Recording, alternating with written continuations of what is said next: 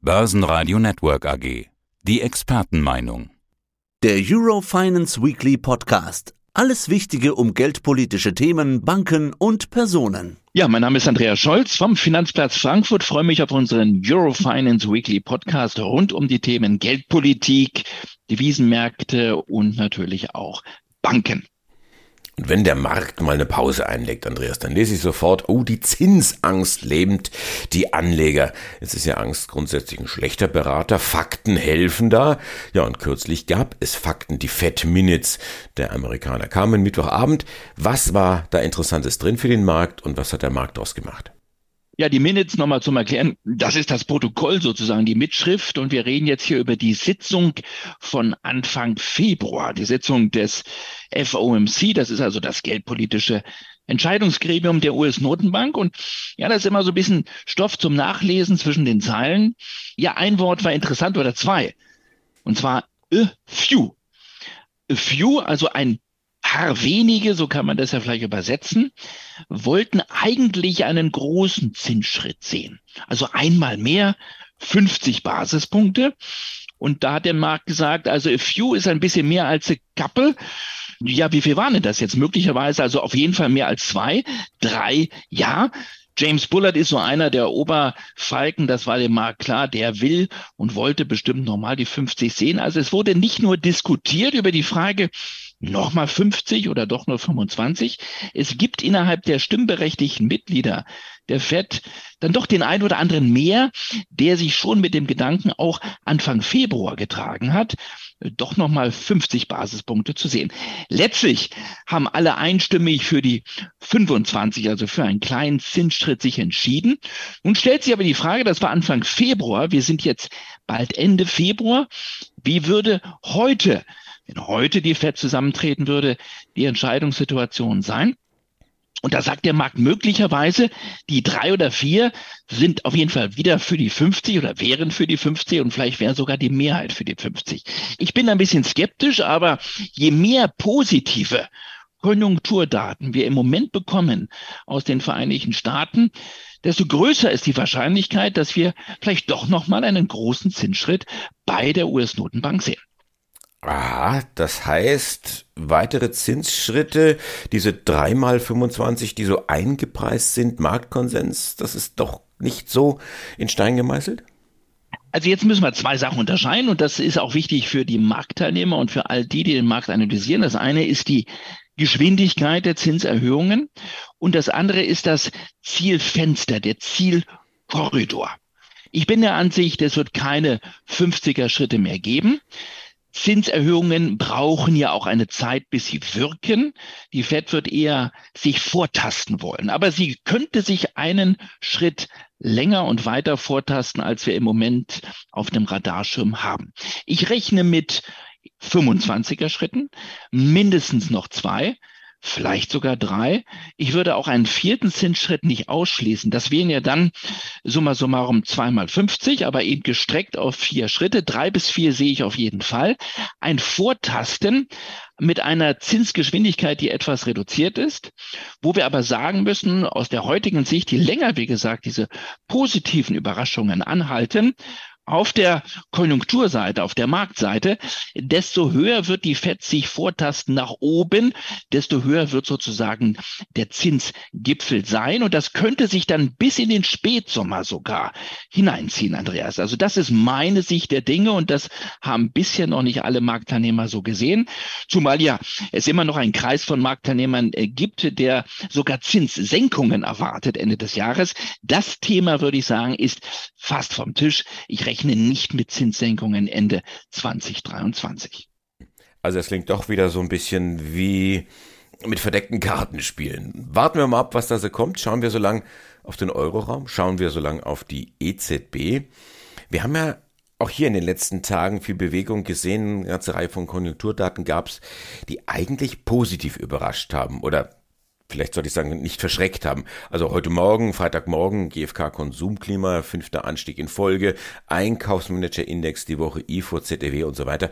Was bedeutet das jetzt für die EZB? Hat die wieder mehr Spiel zu haben oder gibt's dann doch den 50er Schritt im März?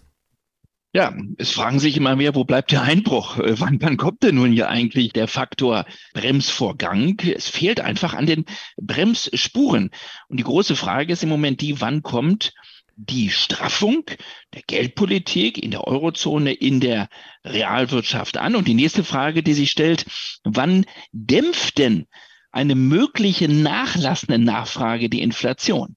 Und das sind die großen beiden Fragezeichen, die sich jetzt jedes Ratsmitglied auch der EZB stellt. Statt einer möglichen Rezession, statt einer möglichen Verdunklung am Konjunkturhimmel, hält sich der Konjunkturhimmel sogar weiter auf in der Eurozone. Wir äh, müssen konstatieren, der Einbruch ist vertagt, möglicherweise kommt der gar nicht. Und je heller sozusagen sich das ganze Bild hier ergibt, desto mehr stellt sich die Frage, wann könnte denn die Inflation überhaupt äh, zurückkommen? Wir sehen, die Kerninflation verfestigt sich, die Inflation kommt leicht zurück, aber auch hier gilt es wieder, was ich eben für die USA sagte, mit jeder weiteren positiven Konjunkturzahl, ob das jetzt eine Stimmungszahl ist oder ob das ein Frühindikator ist, wird das Thema Inflation Rückgang im Grunde weiter vertagt. Und das bedeutet im Umkehrschluss, dass die Zinserwartungen sich weiter verfestigen auf dem Weg nach oben. Mein Credo oder meine Erwartung ist als Folge, als Konsequenz ein höher für länger, auch in der Eurozone.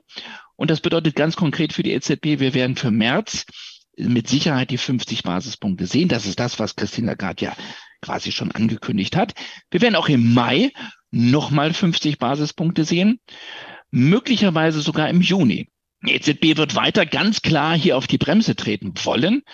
Und sie hat ja noch ein bisschen Weg mehr zu gehen als die US-Notenbank. Also Fazit, mindestens, mindestens noch zweimal 50 und dann im Anschluss mindestens nochmal zweimal 25.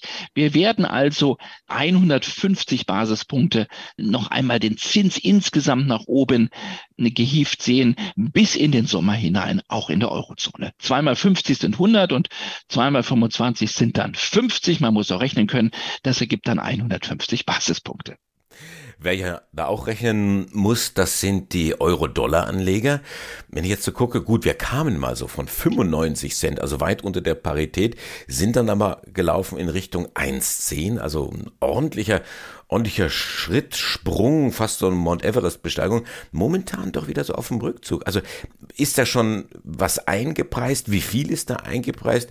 Da läuft ja die EZB, doch der FED, durchaus hinterher und läuft fast den Rang ab. Ja, die EZB ähm, äh, kann auf jeden Fall nochmal nachlegen und ähm, das würde eher für Momentum auf der Euro-Seite sprechen. Wir kommen von unter Parität. Euro war sehr schwach.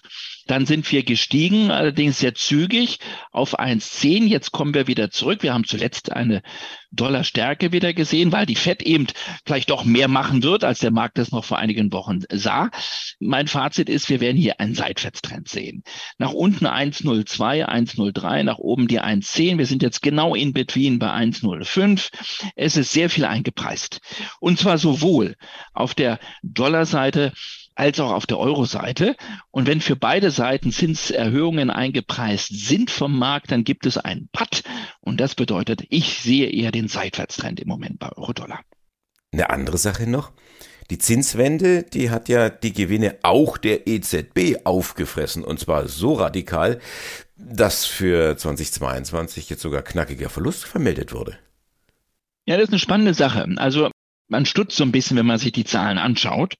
Zeitenwende muss man festhalten, auch für die Notenbanken. Also die Zeit, dass die Notenbanken sowas waren wie der Goldesel für die Finanzminister, das ist erstmal Andreas vorbei. Die EZB hat für einige ein bisschen überraschend einen Verlust vermeldet von immerhin 1,6 Milliarden Euro für das Jahr 2022. Also eine klassische private Geschäftsbank wäre dann schon sozusagen pleite. Die hätte enorme Schlagseite. Jetzt ist es so, dass die EZB ordentliche Rückstellungen hat. Die hat also Geld zur Seite gelegt. Das sind immerhin noch mehr als sechs Milliarden Euro. Das heißt, von diesen, von dieser großen Summe an Rückstellungen kann sie sozusagen diesen Verlust wieder ausgleichen. Aber es gibt keinen Gewinn für die nationalen Notenbanken. Normalerweise wird er dann verteilt. Das heißt, da kann nichts verteilt werden. Verlust 1,6 Milliarden Euro. Wie kommt das? Es ist eigentlich ganz klar. Wir haben ja die EZB immer auf der Käuferseite gesehen. Auch jetzt noch. Aber in der Krise, in der Pandemie hat sie, und auch davor natürlich, hat sie sehr viele Anleihen aufgekauft. Staatsanleihen. Für diese Anleihen, die sie gekauft hat, bekommt sie nur mickrige Zinsen. Teilweise muss sie sogar was dafür bezahlen, weil es negative Zinsen waren. Also ist ja verrückt. Wir wissen das alles. Auf der anderen Seite, wenn jetzt die Banken Geld bei der EZB parken, also einlegen, Jetzt bekommen auf einmal die Banken Geld von der EZB. Deswegen sprechen wir ja vom sogenannten Einlagesatz. Der Einlagesatz bei der EZB liegt im Moment bei 2,5 Prozent. Der war in der Krise im Minus mit 0,5 Prozent. Da habe ich immer gerne von der Parkgebühr gesprochen. Wenn Banken Geld bei der EZB geparkt haben, dann mussten sie dafür etwas bezahlen. Äh, also das heißt, die EZB bekam Geld. Jetzt muss die EZB den Banken bis zu 2,5 Prozent zahlen.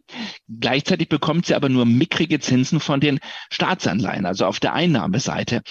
Und das bedeutet, sie hat eine negative Zinsmarge und das kostet entsprechend Geld. Hinzu kommt, Andreas, die Kurse der Anleihen die die EZB in den Büchern hat, die sind ja ordentlich abgerauscht. Wir haben einen unheimlich schwachen Rentenmarkt gesehen im letzten Jahr. Das muss man nicht erklären, das weiß jeder Hörer hier. Noch schlimmer würde es die EZB treffen, wenn sie die Anleihen, die sie im Besitz hat, zu Marktpreisen bilanzieren müsste. Das, dann wäre der Verlust also in einer mehrfachen Milliardenhöhe. Das haben wir übrigens in der Schweiz gesehen. Die Schweizerische Notenbank, die SNB, die muss ihre Bestände zu Marktpreisen bewerten.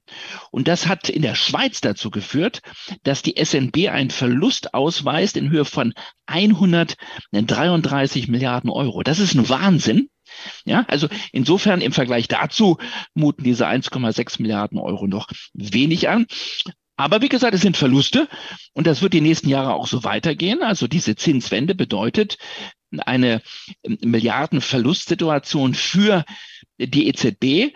Und das bedeutet dann für die nationalen Notenbanken, auch für die Deutsche Bundesbank ein ähnliches. Auch die Deutsche Bundesbank wird enorme Verluste vermelden. Und das bedeutet im letzten Schritt für den Steuerzahler oder für den Bundesfinanzminister, er bekommt kein, kein Geld mehr von der Notenbank.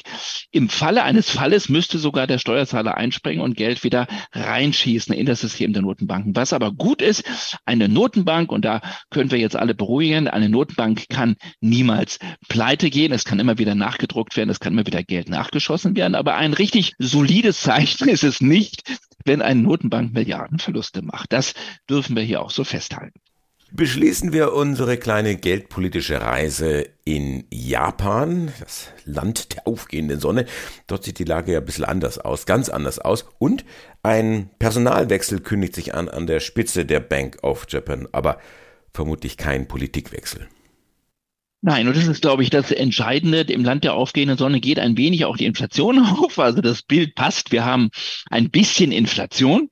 Wir haben sogar im, Großraum Tokio, ich sprach vor einigen Wochen schon mal darüber, eine Inflation jetzt in der Spitze gesehen von fast vier Prozent. Also das ist für japanische Verhältnisse fast eine Hyperinflation. Aber die japanischen Geldpolitiker bleiben ähm, japanisch äh, kühl und nüchtern und gehen davon aus, dass die Inflation relativ zügig wieder Richtung zwei Prozent, Richtung Zielwert fallen wird, sogar wieder unter zwei Prozent. Das sagte jetzt in dieser Woche der scheidende Chef der BOJ, Kuroda. Der sagte, wir werden in der Mitte des Fiskaljahres 23, 24 sogar wieder unter zwei Prozent sein. Wichtig ist jetzt für den Markt natürlich nicht mehr, was Kuroda sagt, sondern was der neue Mann ab Mai, der neue Mann an der Spitze der Bank of Japan sagen wird und wie der denkt. Das ist ein gewisser Kazuo Ueda, zum ersten Mal ein Wissenschaftler, also ein Ökonom. Er ist übrigens der geistige Vordenker, sagt man gerne, oder der, der geistige Vater dieser ultra-expansiven Geldpolitik. Äh, Herr Ueda hat schon vor mehr als zehn Jahren gesagt, wir müssen mit dem Zins radikal runtergehen. Wir brauchen eine ultra-expansive Ausrichtung der Geldpolitik.